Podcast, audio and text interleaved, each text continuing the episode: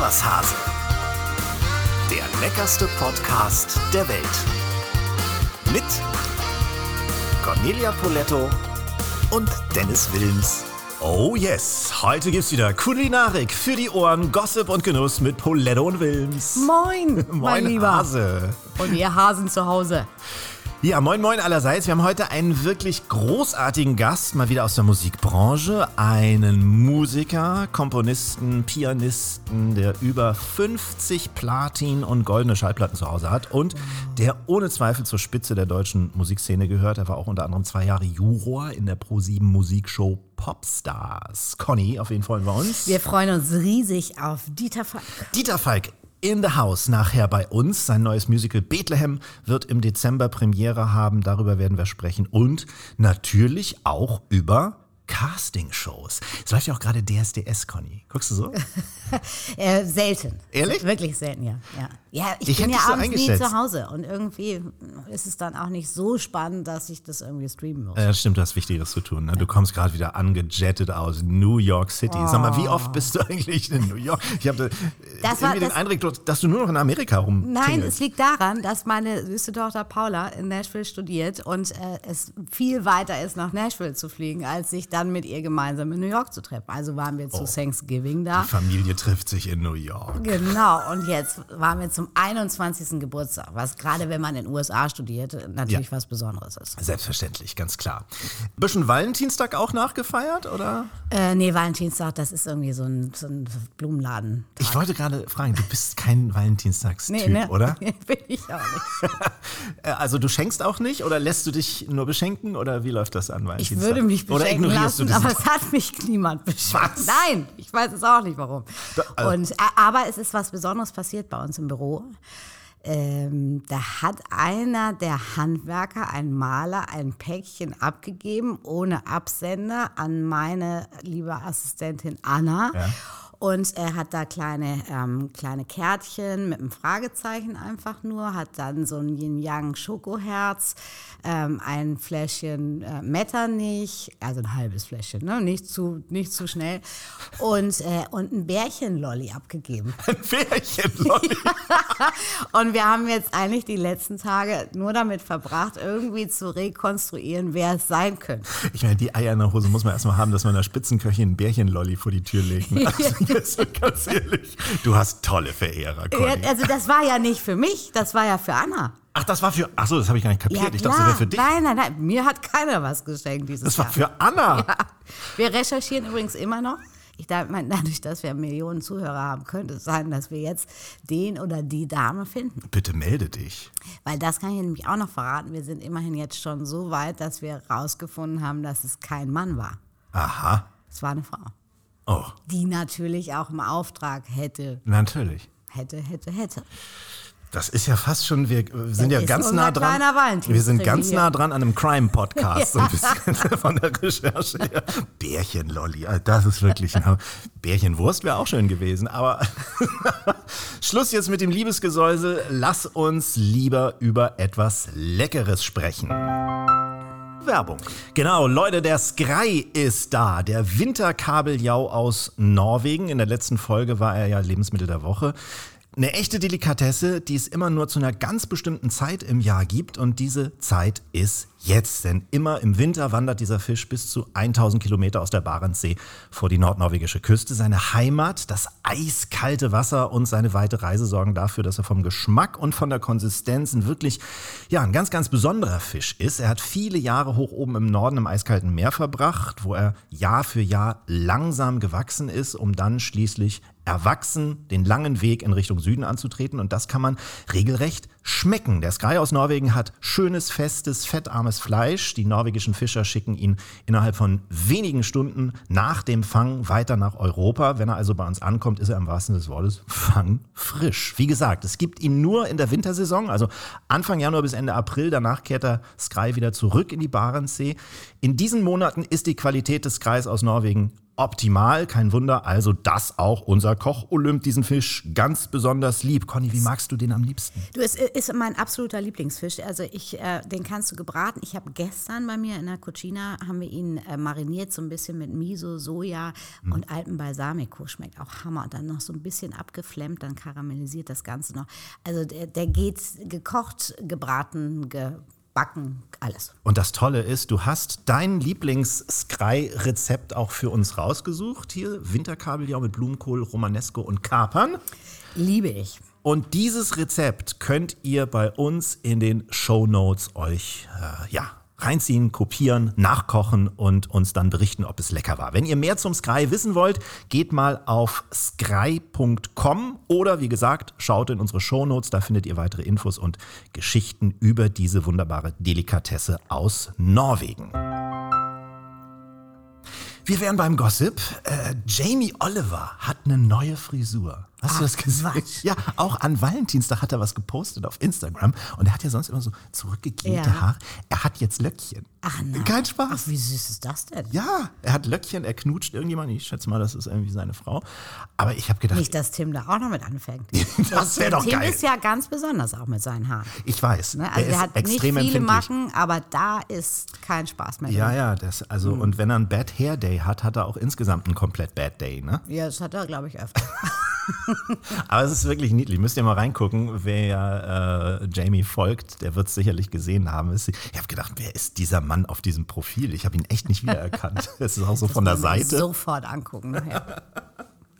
Ja, du kommst gerade aus New York. Jemand, der im TV gerade die USA bereist, ist dein Kollege Ali Güngemüs. In einer mehrtä- äh, mehrteiligen Doku, Road Trip, Kabel 1, immer donnerstags 20.15 Stimmt, Uhr. ne, mit Frank und Vier äh, Wochen Amerika, Alex. genau. Drei Köche, ein Camper mit äh, Frank Rosin, mit Alex Kumpner. Ähm, hast du da schon reingeschaut? Nee, ne? Nee, habe ich noch nicht. nee. Ist auch äh, recht gut gemacht, muss ich sagen. Kann man. Ich kann aber, wenn wir schon beim Gossip sind, Mhm. natürlich ein bisschen was erzählen, weil wir uns ja immer alle bei der Küchenschlacht treffen. oh, jetzt bin ich gespannt. Und, äh, und Alexander hat äh, viele, viele lustige Geschichten erzählt. Und äh, auch äh, Ali ähm, ist ja auch ein bisschen ängstlich manchmal. Nein. Ja, ja, ja. Ja? Ja, ja, da ging es um so ein paar kleine Herausforderungen, äh, wie zum Beispiel Rodeo-Reiten und so. Da hat Ali ähm, schon mal ein bisschen Schwänzchen eingezogen. Oh. Ja, ja, ja, ja. Also ich glaube, das wird eine ziemlich lustige Nummer. Das glaube ich auch. Aber allgemein so ein Roadtrip hätte ich auch tierisch Bock drauf. Steht bei mir auch noch auf dem Programm. Am liebsten mit so einem Caravan oder so. Ist das was für dich? Oder ich lieber, Bin, ich bin da nicht so ein Fan Nee. von. Nee. lieber Hotel? Ich weiß aber, dass die Jungs sehr viel Spaß hatten. Ja, das Vielleicht ist das auch mehr so eine Jungsnummer. Ja, vielleicht. Ja, Könnte gut sein. Aber wenn wir schon das Stichwort Ali haben, es ist ja aktuell äh, Let's Dance Zeit und Ali, Ali ist dabei und wir beobachten das natürlich streng und äh, wir hören mal rein, was er über dieses äh, Format im Vorfeld gesagt hat. Ich liebe zu tanzen, ich liebe Musik und ich liebe gutes Essen. Das passt doch dann, oder? Für gutes Essen sorge ich selber, aber den Rest. ah, ich habe riesen Respekt vor der ganzen Aufgabe, also ähm, vom Training, äh, von meiner Tanzpartnerin, vor der Show. Also ähm, ich bin da äh, nicht so einer, der jetzt mit einer gewissen Leichtigkeit da reingeht. Überhaupt gar nicht. Also ich meine, ich nehme das nicht auf die leichte Schulter, wollte ich damit sagen. ähm, das wird äh, schon eine Herausforderung. Man muss auch viel trainieren und äh, viel Disziplin haben in jeder Hinsicht. Und dann äh, Freitagabend musst du es abliefern. Ne? Klar habe ich Ja, Freitagabend muss er abliefern. Ist das so ein akribischer? Ja, ja, also Ja, ich ne? glaube wirklich, dass er das ganz ernst nimmt. Ich weiß, dass er talentiert ist. Ich weiß, dass er echt gut tanzen kann. Hast du ihn schon, hast du ihn schon mal beobachtet auf einer Festivität, wo er getanzt hat? Oder? Ja, ähm, das war irgendwie das ist 100 Jahre her bei den Topfgeldjägern. Äh, da hat er da mal so eine kleine Tanzeinlage geliefert und die war schon ganz schön gut. Okay. Ja, ich hätte mir da eher so Nelson Müller vorstellen können, weil der ja auch so ein musikaffiner Typ ist. Der kann sich auch gut bewegen und tanzen und singen. Aber ich glaube, die, die Let's Dance-Nummer, ich, ich glaube an Ali. Ich bin sehr, sehr gespannt. Wir werden das weiter verfolgen. Äh, Das äh, zieht sich ja auch ein bisschen, dieses Format. Das wird ja die nächsten Wochen, denke ich dann. Und mein Favorit, muss ich ja leider mal sagen, ist ja mein Kumpel Knossi. Knossi ist ja mit dabei. Und Knossi hat schon im Vorfeld eine so lustige Berichterstattung in seine Insta-Stories gemacht, dass ich glaube, wir werden uns da auf einiges äh, Wollen wir das eigentlich freuen nochmal unterbringen, dass wir ja eigentlich auch schon seit Wir sagen es fast Jahren immer, zu ja. Let's Dance möchten? Ja, da, absolut. Wir, wir müssen dann irgendwie jemanden von RTL nochmal bestechen oder ähm, das Blöde ist, dass wir halt nicht miteinander tanzen können. Das wir müssen ja stimmt. dann mit irgendeinem Vielleicht ist das Profi. auch das Gute. so. Aber wir zusammen in der Show, das wäre schon extrem lustig. Ja, das stimmt. Gut, lass uns weiter über die Kulinarik sprechen. Wir haben wie immer in unserem Podcast ein wunderbares Lebensmittel der Woche. Da habe ich mich neulich äh, inspirieren lassen von einer asiatischen Pfanne, die ich gezaubert habe. Und zwar ist das in dieser Woche der Pak Choi. Das Lebensmittel der Woche. Ja, in Zusammenarbeit mit Eat Smarter, der Pak Choi, wie sein deutscher Name chinesischer Senfkohl vermuten lässt, stammt Pak Choi aus Asien. Er ist botanisch eng mit dem Chinakohl verwandt. In China, Korea und Japan kennt man das Gemüse schon lange. Bei uns ist er noch ein Newcomer. Bis vor 20 Jahren kannte bei uns höchstens äh, diejenigen Pak Choi, die ihn in Garküchen Chinas, Thailands oder anderer asiatischer Länder probiert hatten. Pak Choi wächst zwar auch bei uns, wird aber in Deutschland selten angebaut. Er kommt fast immer aus Thailand oder aus den Niederlanden, wo er teils auf dem Freiland, teils im Treibhaus wächst. Mit rund 25 Milligramm pro 100 Gramm gehört Pak Choi zwar nicht zu den Spitzenlieferanten für Vitamin C, bringt aber immerhin ein Viertel unseres durchschnittlichen Tagessolls auf den Tisch, stärkt also unser Immunsystem. Auch sein Gehalt an B-Vitamin, vor allem Folsäure, Eisen und Calcium, kann sich durchaus sehen lassen. Wie alle grünen Gemüse steuern die Blätter von Pak Choi außerdem eine extra Portion Beta-Carotin bzw. Vitamin A bei und das sorgt für gesunde Haut sowie gesunde Schleimhäute. Soweit unsere Recherchen. Jetzt Sie, Frau Poletto. Na, wann das letzte Mal mit Pak Choi gekocht? Du ist noch gar nicht so lange her, aber ein, zwei Wochen. Hm. Habe ich immer mal wieder äh, mit äh, dabei und tatsächlich auch so, wie du es gerade gesagt hast, so ein bisschen diese asiatische, kurz angebratene Nummer. Und vielleicht mein Tipp, also Pak Choi lässt sich natürlich wunderbar auch mit anderen Gemüsen mischen. Ist natürlich schön hinterher abgeschmeckt mit ein bisschen äh, Knoblauch, äh, frischen Ingwer finde ich super. Wer Koriander liebt, ist natürlich toll. Bisschen äh, Zitronen, Limetten, Abrieb finde ich auch sehr, sehr schön.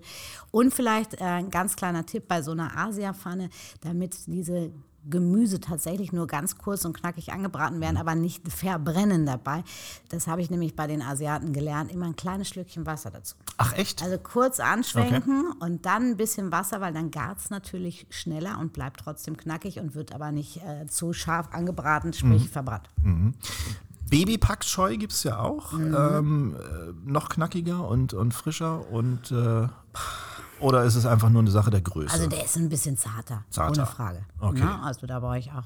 Man muss ja eh nicht viel putzen beim Pak Choi. Du kannst ja fast alles benutzen. du kannst ihn ja auch roh essen, ne? Du kannst Also, ihn auch roh essen als, als Gemüse. Geht alles, roh, gedünstet, gekocht, Genau. aus dem Wok, alles Mögliche. Nur halt, wenn man ihn mit Hitze in Verbindung bringt, dann halt immer kurz. Ist Bitte. einfach ein, auch wenn du es mit dem Spinat vergleichst, eben auch tatsächlich ein grünes Gemüse, was nicht so schnell in sich zusammenfällt und Mhm. äh, so weich wird, sondern bleibt eben schön knackig. Und wir kennen ihn in, in Rahmen, also in diesen Suppen äh, wird er verwendet, in Currys kann man ihn auch verwenden, in Bowls natürlich, klar. Auch zu Pasta habe ich ihn gesehen mit, äh, also gab, ich habe glaube ich irgendwie so Spaghetti mit Garnelen und Pak Choi irgendwo mal gesehen. Zu Fisch passt er auch gut, zu gebratenem Lachs. Ähm, Zander gibt es auch. Zander im Pak Choi Mantel zum Beispiel, aber auch ganz normal zu Pute habe ich ihn schon gesehen. Im Salat, Pak Choi Der ist, Salat der ist kann ja eigentlich auch relativ geschmacksneutral. ja, richtig. Und von daher passt er eigentlich zu allem. ja. Und er mag eben auch so ein bisschen Gewürze, deswegen auch im Curry zum Beispiel. Also Ja. das, das ist ein- witziges Ding. Wenn ihr Anregungen habt für uns zum Lebensmittel der Woche, immer her damit. Podcast at iswashase.de ist unsere Adresse und Stichwort E-Mail. Das Los hat ja entschieden, wir haben in der letzten Folge zwei Karten für deine große Charity-Gala im Palazzo ähm, rausgehauen.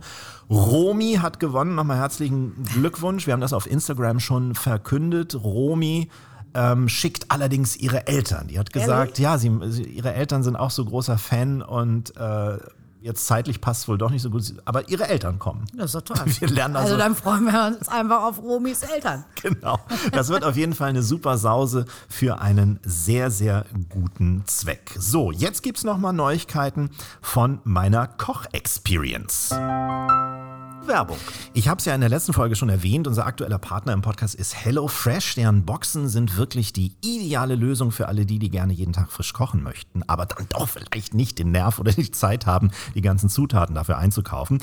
Deshalb kann man sich einfach online seine Menüs aussuchen und dann wird einem alles, was man dafür braucht, gekühlt und frisch in der Box an die Haustür geliefert. Ich habe das eine Woche ausprobiert. Fünf Gerichte hatte ich mir ausgesucht, also auch jeden Tag frisch gekocht und ich muss sagen, das hat mir richtig, richtig gut gefallen gefallen. Die Zubereitung ist in 20 bis 30 Minuten erledigt, ist ein absolutes Kinderspiel, denn auf den Rezeptbögen, die man dazu bekommt, ist alles sehr, sehr gut erklärt. Auch bei Unverträglichkeiten ist es alles völlig unproblematisch. Ihr könnt nämlich schon bei der Bestellung alle Komponenten des Rezepts genau angucken und gegebenenfalls auf Alternativen ausweichen. Es gibt viele vegane Gerichte, vegetarische, speziell klimafreundliche oder auch kalorienarme und sogar eine Rubrik mit tollen familienfreundlichen Menüs. Und die Rezeptideen, die kann man dann durchaus auch archivieren und als Inspiration für die eigene Küche weiter nutzen.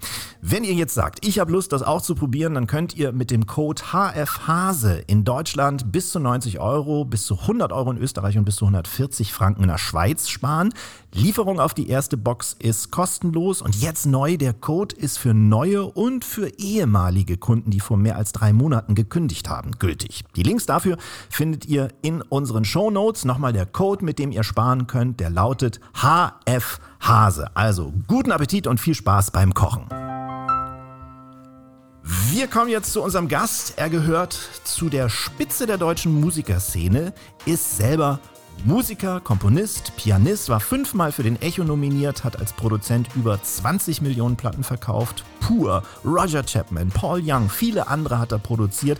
Er war zwei Jahre Ru Juror in der Castingshow Popstars auf Pro7. Dazu ist er noch Professor für Musikproduktion und Poppiano an der Robert Schumann Hochschule in Düsseldorf. Und da schalten wir jetzt auch hin nach Düsseldorf zu Dieter Falk. Herzlich willkommen. Hello. Hallo Dieter. Richtig. Grüßt euch. Es ist, es ist mittendrin in Karneval. Es ist Karneval und eigentlich wäre ich Karnevalsflüchtlinge. Das darf ich euch als Nordlichtern ja sagen. Ich bin, ich, die, alle bitte Rheinländer weghören, ich bin nicht so der Karnevalese hier. Ach, das ist überhaupt nicht schlimm. Wie du schon sagst, bei uns in Norddeutschland ist, wir kriegen da ja eigentlich nichts von mit, ne? außer wenn wir mal beim WDR vorbeiseppen.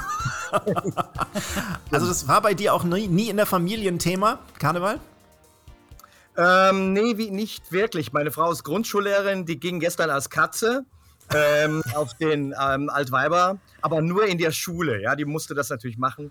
Aber in der Tat äh, mit Karneval, ich glaube, ich wurde geheilt, weil ich als Student über einer Karnevalskneipe in Köln gewohnt habe. Ach, und die haben also dann schon ab November mit echt ziemlich schief spielenden Bläserkapellen geübt.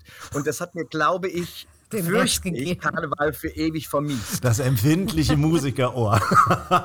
ja, Conny ist ja so eine kleine Karnevalsbraut, Ich ne? liebe es tatsächlich, aber äh, dieses Jahr auch wieder irgendwie ohne Kostüm an mir vorbeigegangen. Ja. Ist ja noch nicht ganz zu Ende, aber trotzdem, das ist, äh, schade, ähm, dass wir hier im Norden einfach so wenig Ich Karnevalskultur bin, haben. ich bin mal wirklich gespannt, wenn ich die Bilder wieder gesehen habe. Ich meine, es ist natürlich toll, dass wir wieder so feiern können wie, wie quasi vor der Pandemie. Aber dennoch, solche großen Ansammlungen. Ich war vor ein paar Wochen auf einem Geburtstag in München. Äh, wir sind ein bisschen durchs Nachtleben gezogen und haben halt mit vielen waren essen und so. Und ich kam natürlich mit Corona zurück. Also da werden die Zahlen, denke ich, wieder hochschießen. Da haben wir jemanden in der vorstellen. Familie, dem ging es genauso. Ja, vor allen Dingen soll das Wetter ja auch äh, Ich weiß. hardcore werden. Ich habe nämlich mit seinem Sohn zusammen gefeiert. Okay, Also, jetzt weiß es jeder. Ja, Dieter, du bist wieder so ein Gast. Äh, äh, du hast schon so viel in deiner Karriere gemacht. Ich weiß überhaupt nicht, wo, wo man da anfangen soll. Vielleicht so.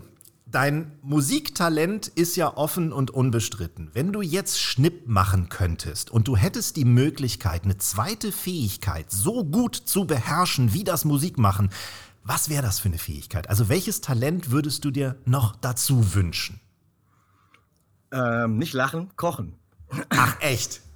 Oh, aber da können wir doch was machen. Dieter, Also- da geht was. da geht was. Ich meine, deswegen, als du mich angerufen hast und gefragt hast, ob ich mir vorstellen könnte, mit euch ein bisschen darüber zu talken. Ich finde, äh, das Thema Kochen ist für mich hochspannend. Ich bin dazu gekommen und ich würde es so gern noch besser können. Ich bin dazu gekommen, weil meine Frau äh, bei der ersten Schwangerschaft musste sie drei Monate liegen. Und dann äh, ja, gab es also nichts anderes. Also ich musste ran. Ne? Und dann habe ich äh, ein bisschen gelernt zu kochen, noch mit dem Kochbuch von Alfred Biolek. Ah. Das erste. Das ist so, da merkt man, wie alt ich bin. Aber ich muss sagen, das hat total Spaß gemacht und seitdem koche ich wirklich gerne und ich könnte mir, ich würde mir wünschen, dass ich es noch besser beherrschen und ähm, tun könnte. Ähm, Cornelia, du hast ja da so Kurse, habe ich gehört. Also Stimmt. vielleicht wäre das mal was für mich. Da gibt es Anfänger- und fortgeschrittenen Kurse, Dieter. Also da, da ist ganz viel möglich. Und äh, ich würde sagen, wir verabreden uns mal in Hamburg. Du, sehr gerne. Ich glaube, ich wäre ein bisschen mittendrin.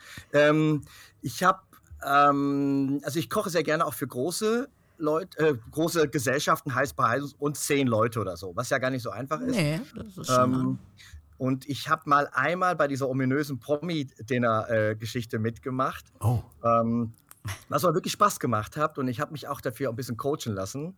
Weil da habe ich schon den Ehrgeiz, muss ich sagen. Und das war so eher so die asiatische Küche und ähm, also wie gesagt, Kochen ist für mich so ein Ding, das würde ich gern noch ausbauen. Ich wollte gerade fragen, wir, äh, traditionell ist ja sofort unsere, unsere Gegenfrage aus der Pistole geschossen. Was ist dein Signature Dish? Also was kannst du am besten? Ähm, also was ich wirklich, glaube ich, ganz gut kann, sind italienische Antipasti. Das ist sehr viel Arbeit.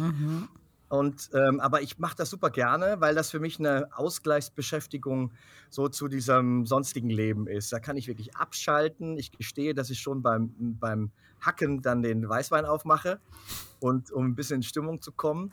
Und das ist sehr wirklich toll, beruhigend, relaxend und sehr langwierig. Und es stinkt bei uns nach Knoblauch. Ihr könnt es euch nicht vorstellen. Oh, geil. Doch, oh, herrlich. Für mich auch. Also, das sind zwei absolute Musts. Also, zum einen natürlich der Wein. Das hast du übrigens ja auch dann offensichtlich mit Alfred Biolek gemeint. Der hat ja eigentlich, eigentlich habe ich den nur Wein trinken sehen und nie kochen. Also wenn die zwei Sendungen gemacht haben, dann ging auch in der zweiten nicht mehr so viel. Ja, ja. Ich muss allerdings zugeben, wir beiden, ne, Paulettes Kochschule, äh, damals Dennis und ich, mussten auch immer ein Gläschen äh, Wein dazu So, wir haben drei Sendungen immer hintereinander aufgezeichnet und man hat im Nachhinein ganz genau gesehen, äh, bei welcher Sendung wir schon zwei halbe Weinflaschen drin hatte. Aber, ach, guck mal, da ist gleich. Ah, du hast deine eigene Band natürlich direkt dabei. Du hast dein Klavier neben aber dir. das war der Tusch aus, aus Düsseldorf. Sehr schön. Du, um nur mal so ein paar Produktionen von dir zu nennen. Du hast produziert für Brings, Francine Jordi, Gildo Horn, Juliane Werding, Karel Gott, Marshall und Alexander hier. Marc Marshall war neulich gerade bei uns. Nana Muscuri, Nazareth, Nino De Angelo, Patricia Kaas, Paul Young, P. Werner, Pur und so weiter und so weiter. An welche Produktion erinnerst du dich am besten und vor allem auch am liebsten? Ui. Ah. Also, ich muss sagen, nicht nur, weil es auch danach eine sehr erfolgreiche Platte wurde. Ich sage immer noch Platte. Ich, also, Ja, aber ja, das hat man so drin. weiter? Ich höre aber auch wieder Vinyl. Äh, äh, Ja, stimmt. Dieter. Leider nicht genug, um das aufzufangen, was so alles verloren geht. Aber trotzdem, also die Platte, die mir wirklich auch im Nachhinein wirklich unfassbar viel Spaß gemacht, war die Abenteuerland-Platte mit Pur. Wir waren in Nashville und ähm, sag mal, äh, Cornelia, kann das sein, hast du, habe ich gehört, deine, deine Tochter studiert in Nashville? Ja, Music Business. Nein, ernsthaft? In Nashville. Ach, in Nashville, Tennessee. Nashville. Und gefällt dir da? Ja, total. Total. Also das ist halt eine Stadt. äh, Ich, ich war vorher immer nur in Los Angeles wegen der tollen Musiker, weil ich so auf Earth Wind Fire stand, bin ich immer wegen dieser Bläser immer nach Los Angeles gechattet ähm, und dann halt nach Nashville, weil viele Musiker aus Los Angeles nach Nashville zogen. Mit Familien war es ein bisschen, ein bisschen sicherer und so. Also bin ich nach Nashville und habe dann pur mitgeschleppt und die ganze Band hab die dann in Stretch-Limos abholen lassen, damit die mal so ein bisschen große, weite Welt schnuppern. Und dann sind wir da in die Studios und haben Abenteuer aufgenommen. Und das ist ein, wirklich ein Album, wo ich sagen muss, das kann ich mir auch heute noch anhören. Also gerade auch den Titel Abenteuerland. Dieses Komm mit mir ins Abenteuerland. Abenteuerland. Das Das, ist kenne ich ja sogar. Das ist eine Nummer, äh, die kann ich mir heute noch anhören, muss sagen, echt, das ist uns wirklich ganz gut gelungen eigentlich. Ja, definitiv. Das äh, kann man durchaus sagen. Braucht man denn als, als Producer solcher großer Namen, jetzt ich habe ja ein paar schon vorgelesen und solcher großen Persönlichkeiten, braucht man da generell gute Nerven? Sind das alles empfindsame Seelen oder sind die alle immer so easy to handle? Äh, Künstler sind wie kleine Kinder. äh, ja, die brauchen schon, ähm, wie soll ich sagen, meine Frau, die das ja jetzt, wir sind jetzt doch schon sehr lange verheiratet und die hat das immer mitgekriegt, wenn die Künstler auch bei uns zu Hause waren und die Stimmungsschwankungen, einmal fühlt man sich wie der King und am nächsten Tag wieder äh, wie gar nichts, wenn die Charts nicht so waren, wie sie sein sollten und weil irgendjemand eine schlechte Kritik in irgendein Hintertupfinger Käseblatt geschrieben hat, dann die natürlich jeder mitkriegt und dann fühlt man sich plötzlich wirklich wieder wie Nobody. Und diese Stimmungsschwankungen hat naturgemäß ein Musikproduzent auch immer auszuhalten. Also ist er ein bisschen auch so Seelentröster. Und ähm, dann ist es natürlich so, die Künstler, mit denen ich jetzt doch lange, lange la Jahre äh, gearbeitet habe, daraus erwächst oft auch eine Freundschaft und auch eine private Beziehung. Und ja, also das, da muss ich sagen, das ist äh, das, was das spannend macht. Es geht weit über die Musik hinaus, auch ins sehr persönliche. Es ist wie eine Ehe auf Zeit. Mhm. Und gerade zu der Zeit, wo ihr pur gemacht habt, war die Musikindustrie ja doch noch ein bisschen anders, ne? Also es ist ja vor Streaming-Zeiten gewesen. Das war natürlich noch die gute alte Zeit und ich habe ja auch einen Sohn, der eine macht was Ordentliches, der ist Arzt, und der andere macht was Unordentliches, der ist Musiker. Und was heißt unordentlich, aber riskant. Und das ist heute mal so, das weißt du ja auch, du bist ja auch Sänger und Musiker und das ist so, heute in diesen Zeiten ist es sehr unsicher und wenn ich mit meinen Studierenden an der Hochschule rede, hier in Düsseldorf oder auch in Regensburg, dann sage ich denen, Leute, es tut mir so leid, aber habt auch einen Plan B in der Tasche. Mhm. Das heißt, es ist unsicherer geworden, aber es war doch eigentlich auch immer schon ein unsicherer Job, oder? Naja, ich meine, Musikproduzent ähm, ist immer so ein Beruf, äh, wenn du den den Eltern erzählst, da sagen die, kannst du was Ordentliches. aber ähm, es ist, weil man so in so einer Szene drin ist, das kann man nicht so richtig einschätzen. Und wer kannte schon Quincy Jones oder ja in Deutschland vielleicht Frank Farian ähm, so ein paar berühmte Produzenten, das Otto Normalverbraucher kennt die nicht. Mhm. Und jetzt ist es so, dass es so ein Beruf, da weiß man nicht, ist das so wie im Film, ist das der, der die große Knete hat und Film, also Bernd Eichinger, ja, der legendäre Filmproduzent, das ist ja was völlig anderes als Musikproduzent. Der Musikproduzent ist sowas wie ein Regisseur und hat so die künstlerische Leitung. Und das ist eben ein Beruf, den können sich viele Menschen nicht vorstellen. Ich finde es nach wie vor ein Traumberuf und er ist leider großen Schwierigkeiten derzeit unterworfen. Was erzählt denn deine Tochter so aus Nashville? Ähm, ist die da in diesem die ist ja zwangsläufig in dieser Musikerszene drin. Ja, klar. Also äh, als wir äh, jetzt in New York waren, ähm, hat sie äh, sich auch mit ihrem Freund Jackson getroffen und äh, Opa Jackson ist auch Musikproduzent und äh, gewesen und äh, da gab es dann irgendwie eine riesen Party mit irgendeinem Rapper, der irgendwie gerade einen neuen Song rausgebracht hat. Also sie findet das total spannend. Sie hat ähm, vor dem Studium ja ein Praktikum bei BMG gemacht, großes Record-Label. Und äh, das ist irgendwie so, also ich glaube, sie hat diese Liebe zur Musik, ähm, was, was sie auch zu diesem ganz klaren Studium gebracht hat. Also die hat schon seit langem gesagt, das wird meine Richtung werden.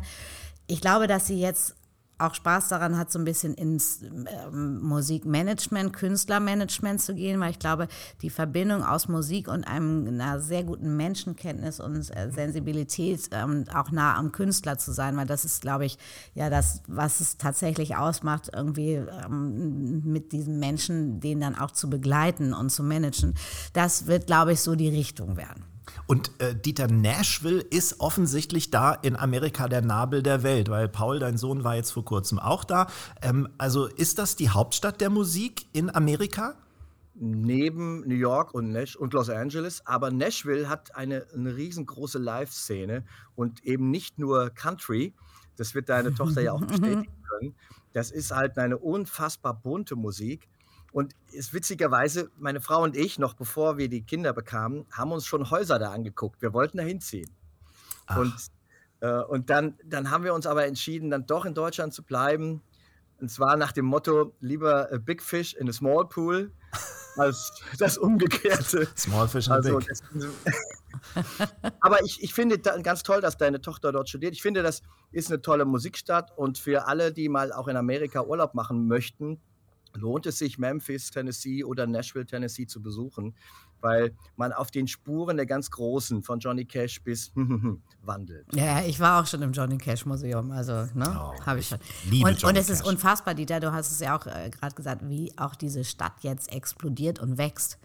Also das ist im Moment ist es fast eine Riesenbaustelle, weil, weil da einfach so viel los ist und äh, so viele Menschen äh, sich da hingezogen fühlen und es auch natürlich auch bezahlbarer ist als LA oder äh, New York. Ne? Genau. Dieter, wir haben, äh, Conny und ich, vorhin über DSDS gesprochen. Ist ja gerade die Zeit. Die Staffel läuft ja. Viele kennen dich ja als Juror auch aus einer Castingshow. Du warst bei Popstars dabei. Interessiert dich sowas nach wie vor? Also schaust du zum Beispiel DSDS äh, oder äh, bist du, wenn man mal Teil dieser Formate war, dann doch eher zurückhaltend bis desillusioniert dem Ganzen gegenüber? Gute Frage. Ich schaue sie schon ab und an, nicht ständig, weil ich die doch als ein gutes Talentbecken ähm, empfinde und ich ja für meine Musicals ganz gerne auch mal Leute aus Castingshows nehme, weil ich finde, dass das für die, es ist ein Win-Win. Ähm, die können mal eine andere Welt kennenlernen und auch eine etwas größere Bekanntheit außerhalb des Fernsehrahmens bekommen. Und äh, in den ähm, Musicals, Casts findest du immer wieder, da musst du gerade nach Hamilton in, in Hamburg schauen oder eben auch äh, in andere Musicals, da gibt es immer wieder ganz tolle ehemalige DSDS oder Popstars oder Voice of Germany Teilnehmerinnen. Ja, und ich finde, es gibt halt wirklich auch Unterschiede in den Castingshows. Also auch meine Motivation, die zu gucken, ist unterschiedlich. Bei DSDS gucke ich immer hin wie bei einem Autounfall, weil es so schrecklich ist und man einfach hingucken muss, vor allem in, den, in diesen äh, Pre-Castings da. Und aber dann gibt es Shows, wo wir wirklich, das ist ein Familienhappening. Ne? Also wenn die Staffel von The Voice läuft, treffen Ja. wir uns alle einmal in der Woche und gucken das gemeinsam, weil ich das so toll finde. Ist es auch. Und es gibt wirklich deutsche, äh, also Talente gibt es wirklich wie Sand am Meer inzwischen, weil natürlich auch durch diese Fernseh-Casting-Shows wieder sich junge Leute ähm, motiviert äh, gefunden haben, anfangen zu singen, Unterricht zu nehmen. In Musikschulen gibt es ja inzwischen auch Popkurse. Und das ist toll. Auch Songwriting findet statt. Das sind alles schöne Sachen. Und natürlich darf nicht jeder die Illusion haben, dass er das nachher beruflich machen kann. Ja, das stimmt. Äh, Stichwort The Voice, also die Stimme, die Stimmen vieler haben es dir ja angetan. Du arbeitest viel mit Chören. Ja, ich bin ein Chorkind. Ich habe äh, schon im äh, Kirchenchor meiner Mutter gesungen, die war Dirigentin. Vor dem Stimmbruch Sopran und Alt und äh, danach Tenor und Bass, Weihnachtsoratorium, auch sogar Matthäus Passion. Ich finde Chor sensationell. Es war natürlich während Covid fast überhaupt nicht möglich. Und ich habe ähm, mit, zusammen mit Michael Kunze, auch übrigens aus Hamburg, ja, legendärer Musical-Autor, mit Michael Kunze zusammen so ein Format erfunden, ganz große Chor-Musicals. Schon seit äh, zwölf Jahren machen wir das, wo wir immer ja, Tausende von Sängerinnen und Sängern zusammenbringen und die sind so quasi die Geschichtenerzähler. Ja, das tun wir sehr gerne. Es macht unfassbar viel Freude.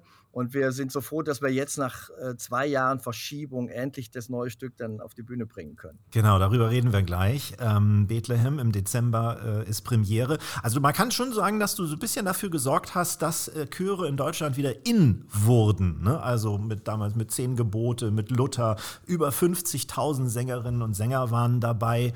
Ähm, das ist schon auch ein logistischer Aufwand. Natürlich, man braucht lange Arme Ja. zum Dirigieren. Äh, nee, aber jetzt Ernst, es ist schon natürlich ein logistischer Aufwand, den können wir auch beide, Michael und ich, gar nicht allein schaffen. Wir haben natürlich Hilfe vom tollen Veranstalter, aber es ist schon ähm, auch unfassbar Freude. Und wenn man weiß, dass für viele Menschen in Deutschland singen ja Millionen von Menschen in Chören, ähm, das Singen auch ganz viel zurückgibt. Ist- Wenn jetzt Covid nicht wäre, würde ich sagen, äh, Singen ist wie ein positiver Virus. Ansteckend positiv und positiv ansteckend. Und in der Tat habe ich auch, als dann der Lockdown kam, äh, im März 2020, habe ich dann Online-Singen angefangen. Und ich habe mich gewundert, als ich dann die Klickzahlen über Facebook, 6.000, 7.000 Leute, die dann zu- zugeguckt und mitgesungen haben. Also die Leute, die fielen in ein Loch und Singen ist für ganz viele Menschen auch viel mehr als nur Musik, es ist Kommunikation. Hm. Warst du früher auch im Chor? Ich war im Chor in der Schule. Nee, ich war, ich war auch nie besonders talentiert. Also Singen als auch Musikinstrumente in verschiedenster Art und Weise habe ich ausprobiert. Ganz schlimm war die Blockflötenzeit.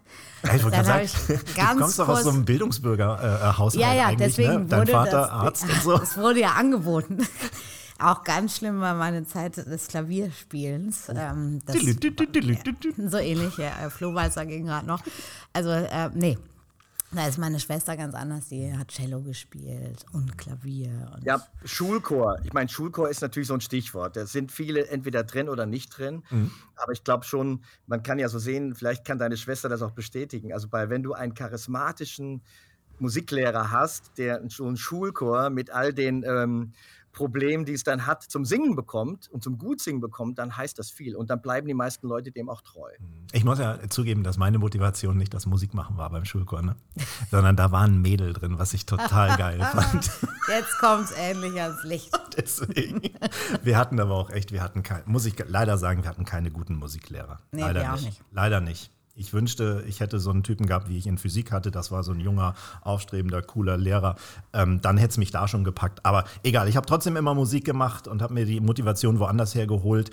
Ähm, 2013 dann dein Musical Moses. Man merkt, also auch bei den anderen Namen, Zehn Gebote, Luther und so weiter, na klar, du bist ein gläubiger Christ. Das spiegeln auch deine, deine Werke wieder. Ist also Glaube so die Hauptinspiration, die du hast?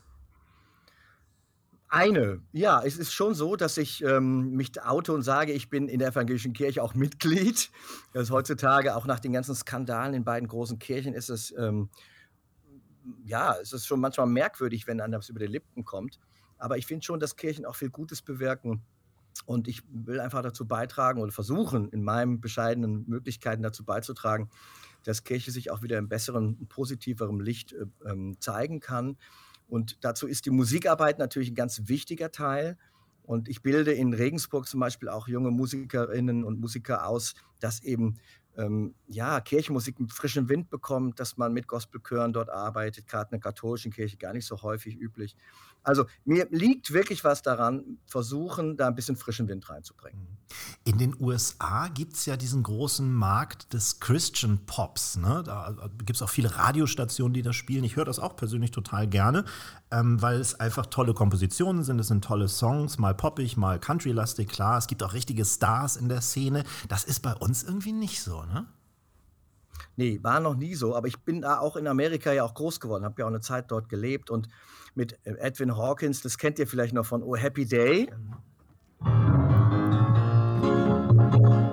Ich weiß Ah, nicht, ja. ob man es bei uns über die, die Tröten hört, aber das ist so der bekannteste Gospel. Und der hat so für mich damals inspiriert, äh, dass ich Musiker wurde, muss ich sagen. Und viele Jahre später habe ich dann auch mit ihm auf der Bühne dann eine Tournee gemacht. Ich war der einzige Weiße in einer ansonsten farbigen Band und ähm, das war für mich so ein ausschlaggebender Punkt, weil in Amerika ähm, Gospel oder Popmusik mit christlichen Texten auch nicht so ein Grübeln hervorruft wie bei uns in Deutschland. Mhm. Und das ist ganz natürlich. Ja, das, äh, ich finde es auf jeden Fall toll und ich finde, Ja. äh, das Potenzial hätte Deutschland auch zu so einer coolen Musik. Lass uns über dein neues Musical sprechen. Im Dezember kommt Bethlehem. Ja, Michael Kunze hatte die Idee, ich muss noch mal kurz sagen, Michael Kunze, Klammer auf, äh, König der Löwen, Mamma Mia, Phantom der Oper, Elisabeth, Mozart und er, der Texter, der ja alle großen Hits für Udo Jürgens geschrieben hat, äh, Griechischer Wein und vor allen Dingen auch ein, mein, eins meiner Lieblingslieder, Ein ehrenwertes Haus. Oh ja. Text, der unglaublich toll ist. Michael hatte die Idee, komm, wir machen jetzt mal so eine Art modernes Weihnachtsoratorium. Und die Geschichte, die wir dann entwickelt hatten mit Bethlehem, finden wir deshalb spannend, weil es ist ja so, so traurig und so dramatisch, dass es nie aus den Schlagzeilen rauskommt, dieses Nahost-Thema, die politische Krise im Nahosten, dieser Hass äh, zwischen den Gruppen. Und da dann diese Stadt, die ja eigentlich so viel Verbindendes hätte, sie ist ja ein, eine Stadt, wo drei Religionen zu Hause sind. Christentum, dann natürlich das Judentum und äh, der Islam. Also da hätte man Verbindendes und trotzdem gelingt es nicht. Und das ist so, so, so traurig. Unsere Geschichte ist einfach die, die Weihnachtsgeschichte, aber schon auch so erzählt, dass sie vielleicht auch für Leute, die sonst mit Kirche nichts am Hut haben, ähm, ja, spannend ist. Und Michael kann das, wie ich finde, wie kein zweiter in diesen Brunnen der Vergangenheit einzutauchen und diese Geschichte über Bethlehem zu erzählen. Wie lange arbeitet man an so einem Ding? Schon ein Jahr. Nur? Also ist man ja nicht jeden Tag dran beschäftigt, aber dann gehen halt immer MP3s äh, von Düsseldorf nach Hamburg, wo Michael ja wohnt, und dann, dann ist da so irgendein Gaga-Englisch-Text von mir drauf äh, und den betextet er dann. Dann kommt ein MP3, äh, dann kommt ein Word-Doc zurück und dann singe ich das Ganze drauf und dann so entwickelt sich das langsam über eine längere Zeit. Es ist hochspannend. Und ich muss sagen, wenn du mich vor 30 Jahren noch gefragt hättest, Musical, hätte ich äh, schmunzelnd gesagt, nee, ist nichts für mich, zu cheesy. Aber es hat sich so viel verändert und ihr beide als Hamburger, ihr wisst ja gerade auch, es laufen so tolle, poppige, hippe Musicals. Und also das ist ein Metier, was ich durch Michael Kunze entdeckt habe. Aber es ist auch nicht risikoarm, wie wir zum Beispiel an deinem Kollegen ja Ralf Siegel gesehen haben, der ja muss man ja fast sagen, mit seinem Musical eigentlich ein bisschen abgesoffen ist, oder? Ja, hier in der Nachbarstadt Duisburg leider nicht funktioniert. Ja, natürlich gibt es viele Versuche, nicht alle gelingen. Ähm, trotzdem, man muss natürlich sagen, dass natürlich die gesamte Veranstaltungsbranche gerade extrem äh, eine große Krise nach wie vor hat. Ich meine, ihr wisst auch, wie viele Tourneen abgesagt ja. wurden. Auch jetzt noch, wo Covid eigentlich überwunden ist. Also die Leute haben auch ihr Freizeitverhalten verändert und natürlich sind die Portemonnaies auch nicht mehr so voll. Mhm. Das merkst du in der Gastronomie auch noch immer oder hat sich das da schon wieder gebessert, Conny? Ja, das ist tatsächlich ein, ein echtes Thema geworden. Ähm, ich sage jetzt mal, bei uns in der gehobenen Gastronomie ist, glaube ich, so viel los wie noch nie. Also wir haben 22 das beste Jahr geschrieben ever. Aber genau da, wo es eben auch einfacher wird und wo es sich sozusagen jeder leisten kann, wird es immer schwieriger, Mitarbeiter zu finden. Und äh, da sind die Portemonnaies dann tatsächlich ein bisschen zugenäht. Also das da im Moment wird ganz genau überlegt, wofür gebe ich in diesen Krisenzeiten mein Geld aus und dann steht doch ja. auch oft der Urlaub an erster Stelle. Ja. Und dann spart man eben tatsächlich ähm, in der Kunst, in der Kultur, in der Gastronomie äh, das Geld wieder ein. Und auch da exakt die Parallelität zur Musik, Dieter, weil die ganz großen Stars, die funktionieren nach wie vor, die verkaufen wie blöd, eine Helene Fischer, äh, mhm. da sind die Konzerte voll, aber so dieses ganze Mittelfeld ist doch ziemlich am Darben. Ja, ich bin da selbst auch, ich merke das ja selbst, ich mache auch so 30, 40 Auftritte im Jahr auf kleiner Flamme. Da kommen aber in der Regel 300, 400 Leute, auch mit, mit meiner Biografie und Konzertlesung. Aber jetzt nach Covid kommen nur 200.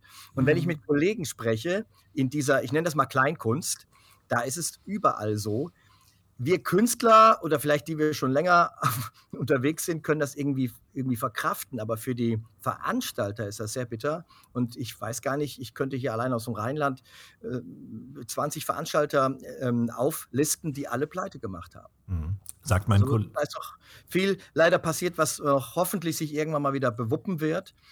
Ähm, aber wie du sagst, natürlich die, die, die sehr gute Gastronomie, da hat sich so ein bisschen das, Feld verteilt. Ne?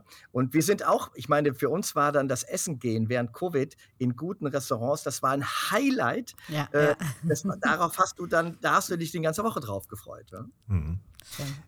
Mein Kumpel, der, der Florian Schröder, politischer Kabarettist, der schildert das auch genau so. Die haben auch wirklich Schwierigkeiten. Du hast gerade gesagt, du machst auch Lesungen. Deine Autobiografie ist ja auf dem Markt. Backstage von Pur, Popstars und den Zehn Geboten da verrätst du ähm, auch kleine, feine äh, Gossip-Details oder wie muss ich mir das vorstellen? Ich habe es mir bestellt, ich habe es noch nicht gelesen. Ich werde es ab Montag lesen. Es gibt ja aus Hörbuch. Also es ist so, der Anwalt von Trömer Knauer hat natürlich einiges rausgestrichen.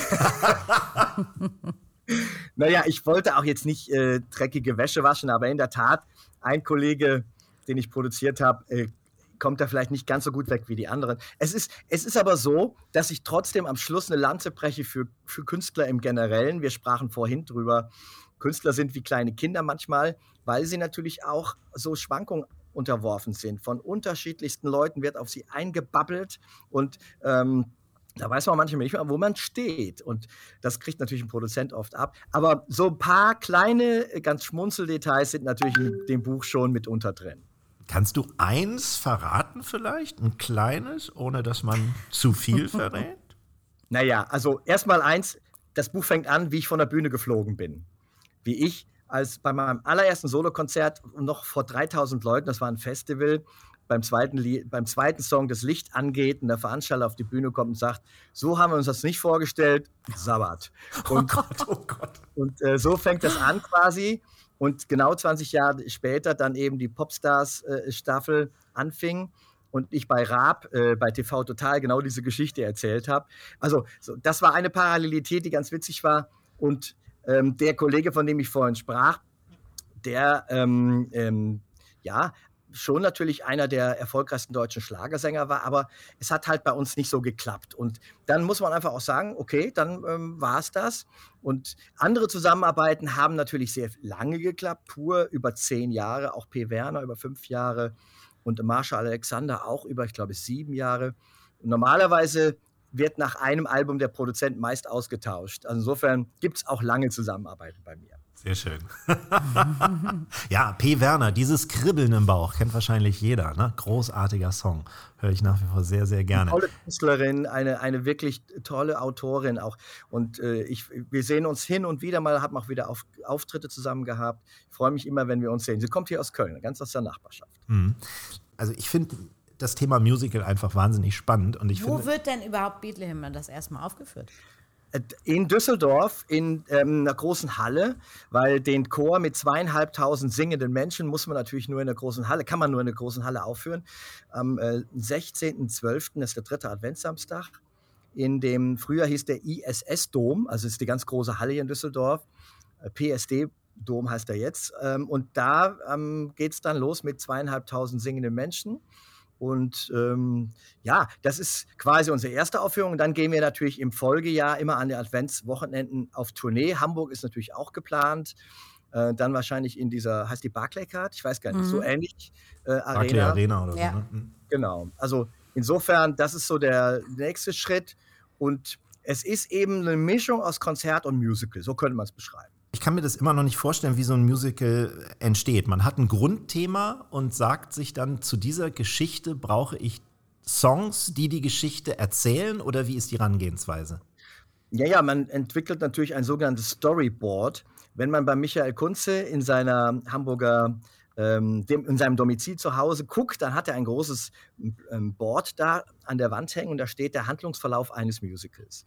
Dann kommt der Protagonist, dann kommt der Gegenspieler, der Antagonist und dann die Entwicklung, äh, wie das sich weiterentwickelt, die ist natürlich dann auch nicht immer gleich. Und das ist bei Bethlehem nichts anderes.